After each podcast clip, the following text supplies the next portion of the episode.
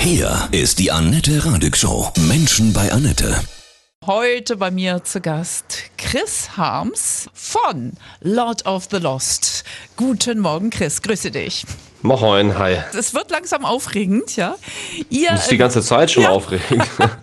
Aber mit jedem Tag wird es noch spannender. 13. Mai seid ihr dabei für Deutschland, der ESC ja. in Liverpool. Aber ihr habt jetzt schon realisiert, dass ihr für uns ins Rennen geht. Ja, so langsam. Also ich, äh, sagen wir so, wir haben es natürlich verstanden, aber ähm, mhm. es ist nach wie vor schwer zu begreifen, dass wir tatsächlich über dieses riesengroße Event reden, was, was wir schon als Kinder irgendwie ja, verfolgt haben. Das genau. ist, ist, nach wie vor irgendwie schwer. Also deshalb, ich, ich glaube, man muss, ich muss da mittendrin sein, um es zu verstehen. Das ging mir letztes Jahr genauso bei der Tour mit Iron Maiden. Die Fantasie geht dann mit einem durch, im Positiven und im Negativen. Deshalb kann man einfach nichts anderes machen, als einfach abwarten und dann mhm. gucken, dass man in dem Moment das dann tatsächlich auch versteht und ankommt. Und was kannst du dich erinnern, als du das als Kind gesehen hast? Ich, ich habe noch ABBA erlebt. Nee, also nee. für ABBA, da mhm. war ich gerade, genau, ABBA haben 1974, mhm. glaube ich, gewonnen. Ich weiß gar nicht, ob die nochmal angetreten sind. Ich glaube nur einmal. Ja. Ne? Mhm. Ähm, nee, ich kann mich tatsächlich als Kind an keine äh, Künstler erinnern oder auch an keine speziellen Shows oder, oder sowas. Äh, dazu ist das zu doll verschwommen, mhm. weil es sind ja so viele Eindrücke bei so einer Show. Aber ich weiß eben, wie ich vor dem Fernseher stand und äh, schon als kleines Kind so beeindruckt war von der Show. Teilweise weniger von der Musik so. Ähm, aber einfach von, von dem, wie sich die Künstlerin dort mhm. und die Künstler dort präsentiert haben. Ich weiß, das hat mich richtig doll bewegt. Und ich habe damals ja schon Musik gemacht als kleines Kind und dachte, Mensch, einmal auf so einer Bühne stehen, das wäre doch was. Und jetzt ist es tatsächlich soweit. Ja, wer hätte es gedacht damals vor ich weiß, ich habe meinen ersten ESC wahrscheinlich vor 40 Jahren gesehen, da war ich ja. drei Jahre alt. Es ist eine absolute Kultveranstaltung. Jeder guckt es, ja. Das ist tatsächlich ja. so, obwohl es viele abstreiten, die gucken dann trotzdem heimlich. Ach, das ist doch das ja, Gleiche mit, ist doch das Gleiche mit Scooter. Keiner hört genau. angeblich Scooter und dann gehst du zum Konzert und jede Halle ist ausverkauft. Mhm. Also da, da sollte man sich mal, ich, ich finde, es ist immer noch so merkwürdig, dass es in unserer Gesellschaft immer noch diese äh, Guilty Pleasures gibt, so, wo, wo auch ich immer gefragt werde, was hast du denn so für, für heimliche Leidenschaften, die man eigentlich nicht erzählen kann? Ich so, was, was soll ich denn da nicht erzählen? So, keine mhm. Ahnung soll ich jetzt sagen, ich höre ich hör gern noch mal das erste Album von der Kelly Family und soll mich jetzt dafür schämen oder was? Also verstehe ich nicht. Ja, ihr macht Dark Rock. Ist die Zeit von Schlager und Pop beim ESC out? Ich meine, ja, ich erinnere nur an Maneskin, ne? Das ist ja auch, die sind ja so durchgeknallt. Und auch Lordi damals, ne, aus Finnland. 2006, mhm. ja, genau. Nein, ich, ich würde überhaupt nicht sagen, dass die Zeit irgendwie vorbei ist. Ich glaube, es ist einfach so, dass dass ähm, Musikrichtungen mehr miteinander verschmelzen. Es gibt viel mehr Crossover aus verschiedenen Stilen, was ich sehr gut finde. Ähm, durch die Globalisierung und vor allen Dingen digitale Globalisierung verschwinden weniger Subgenres in, in ganz kleinen Schubladen, sondern sind leichter zugänglich. Und ähm, der ESC hat sich in den 90ern schon sehr aufgemacht für Popmusik und elektronische Musik, kam ursprünglich natürlich wirklich ganz doll aus dem Schlager- und folkloristischen Bereich und der nächste Step war dann eben in den 2000ern, dass eben mehr Musik dazu kam. Und inzwischen ist es eine Veranstaltung, die eigentlich genrefrei ist, was ich sehr begrüße, weil es heißt ja auch Eurovision Song Contest, Contest und nicht Eurovision Pop Contest mhm. oder, oder Schlager Contest. Und deshalb würde ich nicht sagen, dass jetzt irgendwie die Zeit von Schlager und Pop vorbei ist, überhaupt nicht. Aus meiner Sicht des langjährigen ESC-Guckens gewinnen immer die, die in diesem Moment diesen magischen Auftritt haben, die auch so wirken dann in dem Moment auch im, im, im Fernsehen, da wo der komplette Funke rüberspringt mit allem. Also ja. nicht nur die Musik, sondern die ganze Aura. Ich kann das schwer beschreiben. Äh, findest ja, das du das eine, auch? Ist, ist, das ist genau das, was mich als Kind ja schon ja. so fasziniert hat. Das mhm. ist gar nicht unbedingt nur die Musik ist natürlich, das heißt Song Contest, aber es ging irgendwie auch immer um Gesamtkunstwerke. Und da mhm. muss es jetzt mhm. nicht mal unbedingt mit Stelzen auf der Bühne sein. Das, das können mhm. auch viel, viel subtilere Sachen sein. Aber wenn man beim ESC es schafft, dass Musik und Optik irgendwie eins, also ein gutes Gesamtkunstwerk ergeben, dann hat man, glaube ich, viel gewonnen, weil es geht ja maßgeblich in der Musik und auch in der, in der Sprache der Musik um, das, um den Transport von Emotionen. Und wenn man in der Lage ist, das durch eine gute Show zu unterstützen, und das eine Show ist, die jetzt nicht dem Song die Show stiehlt, sondern es tatsächlich, dass beides zusammenwirkt, ich glaube, dann hat man, na, vielleicht noch nicht gewonnen, aber dann hat man schon viel gewonnen, sagen mhm. wir mal so, ja. Wie bereitet ihr euch darauf vor, dass es diese Magie gibt bei eurem Auftritt, Blood and Glitter? Ja, Magie kann man nicht erzwingen und Magie ist natürlich auch immer etwas sehr Subjektives. Also bei einigen scheint dann kommt dann ganz viel davon an, bei anderen gar nichts. Wir können uns tatsächlich maßgeblich nur technisch gut vorbereiten. Mhm. Also es sind jetzt fast alle Gewerke sind in der Vorbereitung fertig. Feuer, also Pyro, ist fertig, Licht ist fertig, die, die ähm, ich will immer Projektion sagen, aber es sind ja LED-Bildschirme, also alles, was dort dementsprechend auf dem Bildschirm läuft, weil die ganze Bühne ist ja ein großer Bildschirm. Das ist fertig, Licht ist fertig, Sound sowieso. Natürlich muss ich singen, üben und hoffen, dass ich äh, nicht krank werde, das ja. ist klar. Der Gesang ist live beim ESC und das ist auch so ein bisschen das Nadelöhr. Ähm, ganz viel passiert natürlich im Hintergrund, was Bühnenaufbau und Umbau angeht. Das können wir selber nicht lösen. Mhm. Das müssten natürlich die großartigen Crews vor Ort machen.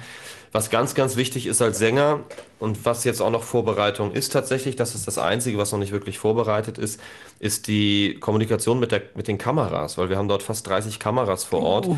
Und ähm, da kann man sich nicht eben mal aussuchen, in welche man guckt oder darauf achten, welche Kamera hat denn jetzt welches rote Licht an. Und mhm. der Schnitt ist tatsächlich automatisiert. Das heißt, es wird im Vorfeld genau schon eingestellt, wann welche Kamera was aufnimmt. Und das kann ich dementsprechend proben, dass ich den Fokus nicht verliere, die mhm. Kommunikation. Weil wenn du einen Sänger hast, der immer an dir vorbeischaut, bei einem Song, also bei einem Text, der auch eine Aussage hat und der auch irgendwie ins Herz gehen soll, dann wird das niemanden erreichen.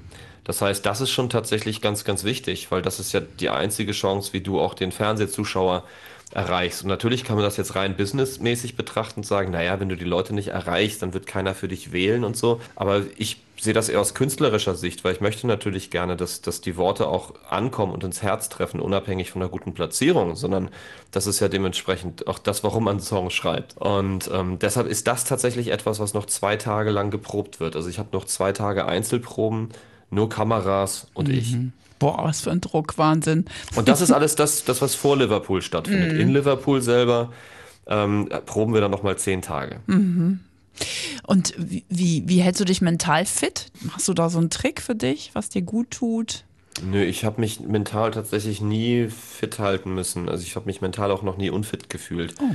Deshalb bin ich da Natürlich, ich bin mal traurig und mal glücklich und so, und es passieren auch immer mal Sachen, die einen irgendwie ein bisschen aus der Bahn werfen, aber ich habe kein, kein grundsätzliches Problem mit mangelnder mentaler Fitness zum mhm. Glück. Also bist du auch sehr selbstbewusst. Oh, sagen wir so, ich bin, ich glaube, ich bin ausreichend zufrieden mit dem, was ich kann. Mhm. Ja, zum ESC zu fahren für Deutschland ist ja wirklich, das ist eine Aufgabe, ja. Weil, ja. wenn es klappt, dann bist du der Held oder die Heldin und die Superband, ja.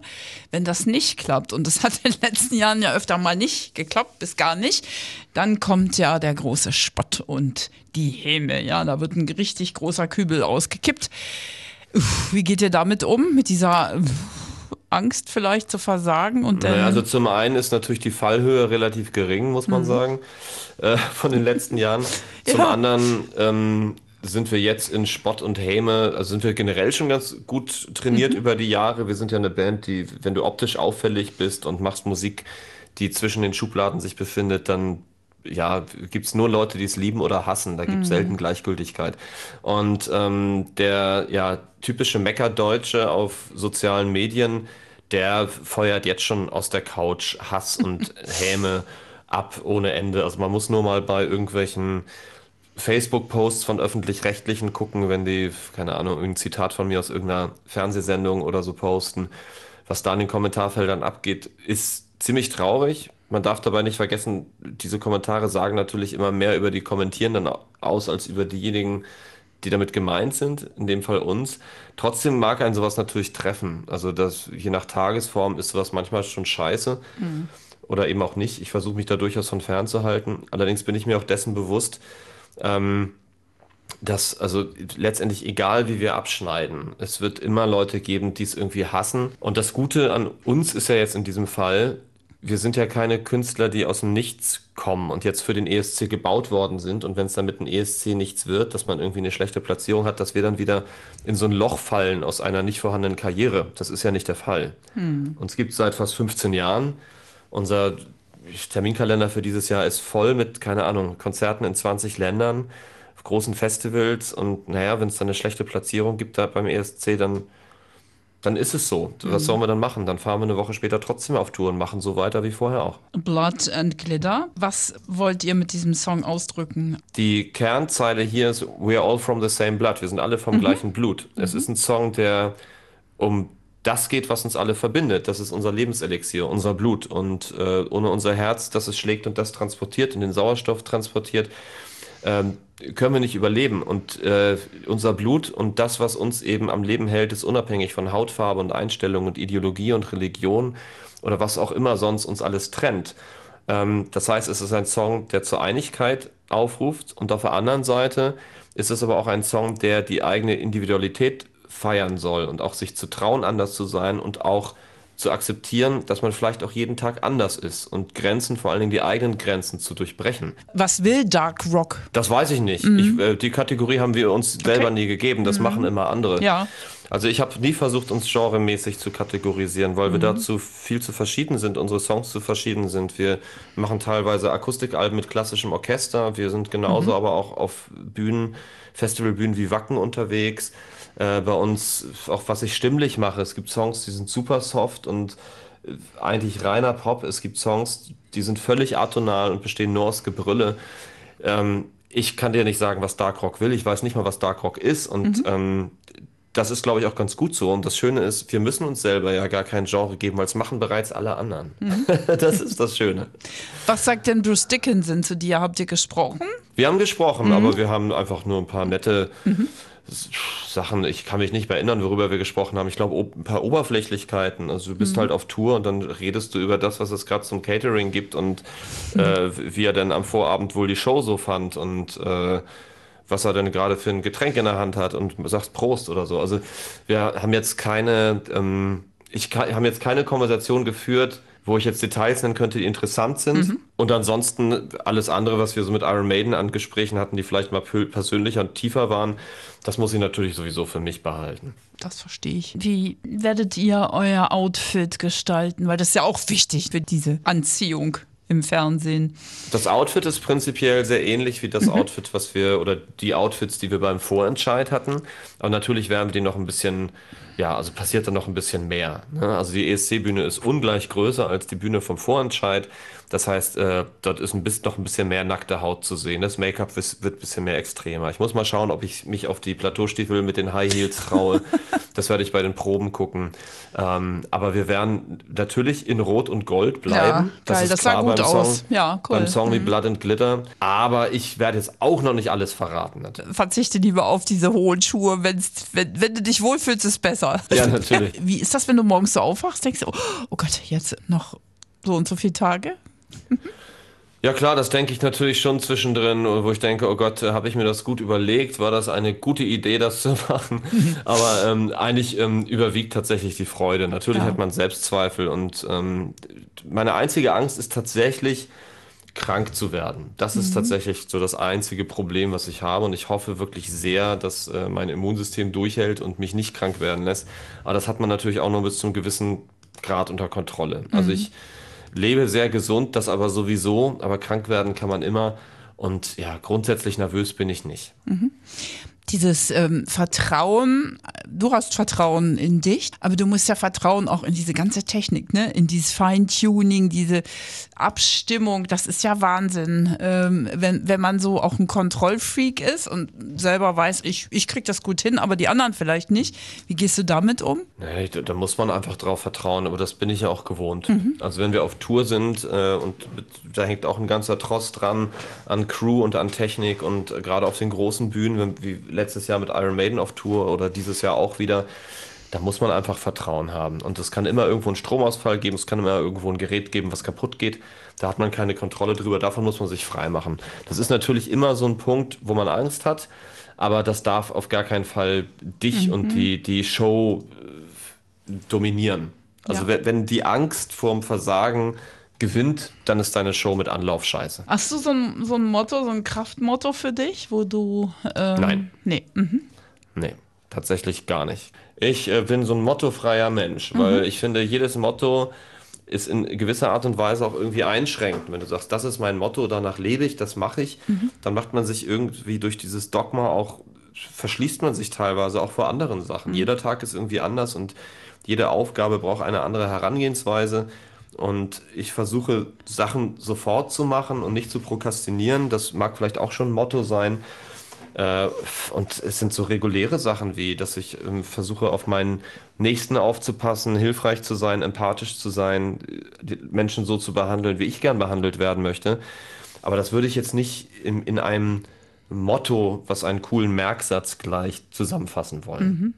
Also so eine Anbindung nach oben oder wo auch du meinst, immerhin. Ob ich, ob, ob ja, ich religiös das, bin? Ja, ja, ja, oder spirituell. Also das muss ja nicht. Nee, ich bin, ich, ich, ich würde mich selber am ehesten als ähm, agnostischen Atheisten bezeichnen. Mhm. Also da, und da gibt es einen Unterschied. Also der Atheist sagt, äh, Gott gibt es nicht oder Götter gibt es nicht. Der Agnostiker sagt, ich weiß es nicht. Und der agnostische Atheist sagt, ich weiß es nicht, aber ich glaube nicht daran. Das heißt, ich glaube nicht an höhere Mächte, aber ich schließe es auch nicht aus. Ich wünsche dir, dass du gesund bleibst. Das ist tatsächlich ja, das meine, ist wirklich deine meine größte, Hauptsorge. Ja, das führe ich raus. Also, grüß, grüß die anderen. Wir sind verbunden Mach mit ich. euch. Und ach so, Herr Orban wieder kommentiert, ja. Mhm. Habt ihr euch schon kennengelernt? Wir haben uns schon kennengelernt. Ja, und, und, und, und, was sagt er? Peter ist davon überzeugt, dass wir es sehr weit schaffen. Das ist natürlich ein schöner Rückenwind. Chris, alles Liebe dir. Ne? Danke. Tschüss. Ciao. Bis dann. Danke Ciao. dir.